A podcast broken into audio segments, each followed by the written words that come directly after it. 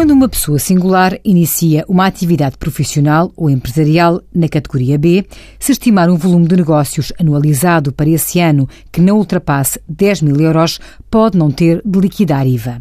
Assim, se não tiver contabilidade organizada, pode inserir-se no regime especial de isenção de IVA, desde que não faça importações, exportações ou operações conexas. Além de não ter de liquidar IVA, também não tem de entregar a declaração periódica deste imposto. Mas este regime especial de isenção nem sempre é vantajoso, porque o contribuinte fica impossibilitado de deduzir o IVA que suporte nas compras que faça.